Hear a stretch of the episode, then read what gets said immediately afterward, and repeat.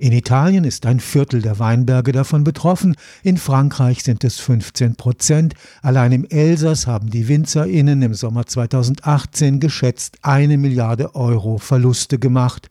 Auch in den Weinbaugebieten am Kaiserstuhl und in Baden fürchtet man das Eska-Syndrom. Die Krankheit hat sich unter den Bedingungen des Klimawandels zu einer wahren Geisel des europäischen Weinbaus entwickelt.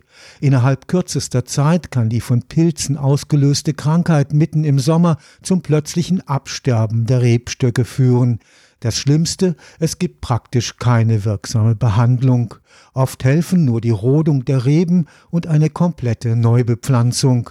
Das Microbes for Future Forschungsprojekt am Karlsruher Institut für Technologie startete in diesem Sommer eine Feldkampagne in den Weinbergen am Oberrhein. Ziel ist es, mit einer Art Impfung durch geeignete Bodenbakterien das Immunsystem der Reben zu stärken. Das Eska-Syndrom ist eine schon in der Antike bekannte Krankheit der Weinrebe. Auslöser sind verschiedene Pilze, die auch bei gesunden Reben vorkommen. Diese Pilze leben im Inneren des Holzes und sind quasi Mitesser. Sie leben von den Bröseln, die da abfallen, abgestorbene Zellen. Ab und zu mal knappern sie ein bisschen an der Zellwand, dann kriegen sie von der Pflanze eins auf die Finger. Aber im Prinzip ist es eigentlich im Gleichgewicht. Professor Peter Nick hat im Rahmen eines KIT-Projekts erforscht, warum bei Dürre und Trockenheit dieses Miteinander von Pilzen und Rebe plötzlich in einen Krieg ausartet. Sie fangen an, Toxine zu bilden, Giftstoffe bringen ihren Wirt um, der Rebstock bricht dann innerhalb von einer Woche zusammen. Der Pilz benutzt dann die Energie von dem toten Wirt, um Sex zu machen und abzuhauen. Die Strategie des Pilzes ist eben, wenn meine Wirtspflanze eben geschwächt ist, dann hat es keinen Sinn mehr, mich hier aufzuhalten. Hier habe ich nichts mehr zu holen. Die Kuh ist ausgemolken, jetzt wird sie geschlachtet und ich suche mir eine neue Wirtspflanze. Unter Stressbedingungen sendet die Weinrebe eine Art Kapitulationssignal, das von den Pilzen wahrgenommen wird. Das Signal heißt Ferulasäure. Ferulasäure ist ein Baustein von Holz und dieser Stoff wird gebildet und normalerweise sofort in Holz eingebaut.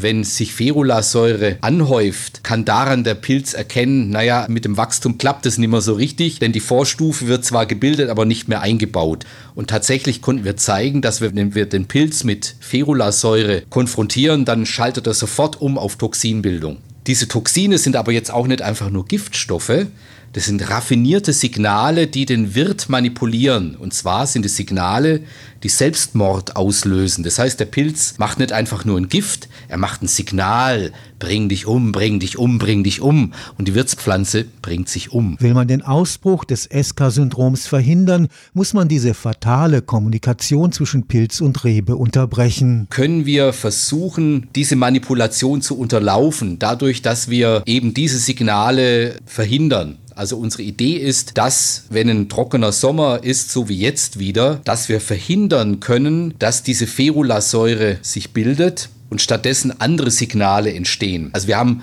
einige von diesen Signalen inzwischen identifiziert. Wir kennen also die Worte und wir wollen jetzt diese Worte benutzen, um damit eben mit dem Pilz und der Pflanze zu sprechen. Wir wollen die Krankheiten nicht dadurch bekämpfen, dass wir irgendjemanden vergiften mit Arsen oder irgendwas anderem. Wir wollen die Kommunikation zwischen Organismen so verbessern, steuern oder hacken, wenn Sie so wollen, um das Gleichgewicht besser erhalten zu können. Resveratrol ist das Abwehrsignal der Weinrebe. Wenn man sie dazu bringen kann, genügend davon zu produzieren, lassen sich die Pilze ruhig stellen.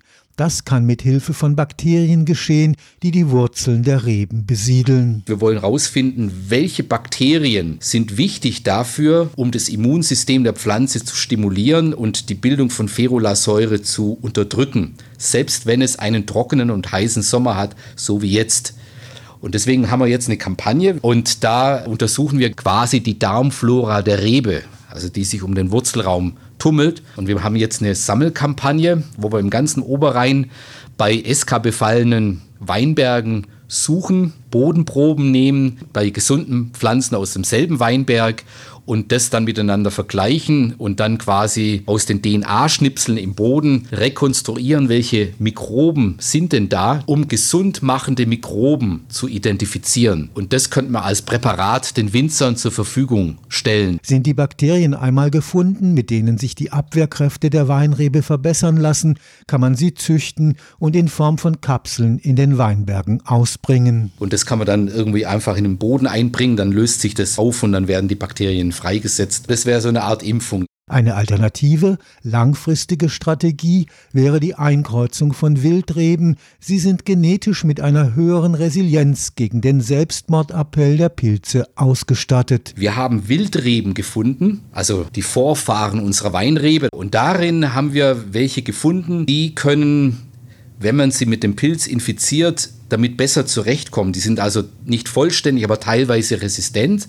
Und wir haben herausgefunden, die sind deswegen resistent, weil sie es schaffen, diesen Stoffwechselweg Richtung Abwehr zu bringen, sodass also keine Ferulasäure entsteht. Und damit bleibt der Pilz friedlich. Wir kennen ein paar von den Genen, andere suchen wir noch und jetzt war die Idee, das einzukreuzen in unsere Rebe, so wie man das mit den Piwi-Reben gemacht hat. Wir wollen es ein bisschen schneller machen. Bei den Piwi-Reben hat es unterm Strich 100 Jahre gedauert. Die Zeit haben wir nicht. Da wir aber wissen, welche Gene es sind, können wir natürlich beim Kreuzen besser sagen, aha, dieses Kind, das nehmen wir weiter und die anderen zehn, die brauchen wir nicht weiter verfolgen. Die haben nicht die richtige Genversion. Wir haben schon angefangen zu kreuzen. Die erste Generation trägt jetzt jetzt schon Beeren und jetzt gehen wir dann in die zweite. Aber trotz alledem wird es noch so lange dauern, dass vielleicht meine Enkel möglicherweise diesen Wein trinken können. Dabei kommen ausschließlich herkömmliche Züchtungstechniken ganz ohne gentechnologische Verfahren zum Einsatz. Wir benutzen nur natürlichen Sex. Das heißt also, es wird einfach gekreuzt zwischen Wildreben und Kulturreben. Was wir aber tun ist, wir benutzen Wissen aus der Molekularbiologie, um das, was bei diesen Kreuzungen rauskommt, schnell untersuchen zu können, um schneller und gezielter züchten zu können. Man nennt es markergestützte Züchtung. Und das ist meiner Meinung nach sowieso wahrscheinlich die Technik, die auch sich durchsetzen wird langfristig. Zum einen will man die ganze Diskussion um die Gentechnik vermeiden, zum anderen ist es auch so, dass viele Merkmale eben nicht auf ein Gen zurückgehen, sondern das meistens Kombinationen von Genen. Das heißt also, wenn ich das über Gentechnik machen wollte, wäre das extrem mühsam. Stefan Fuchs, Karlsruher Institut für Technologie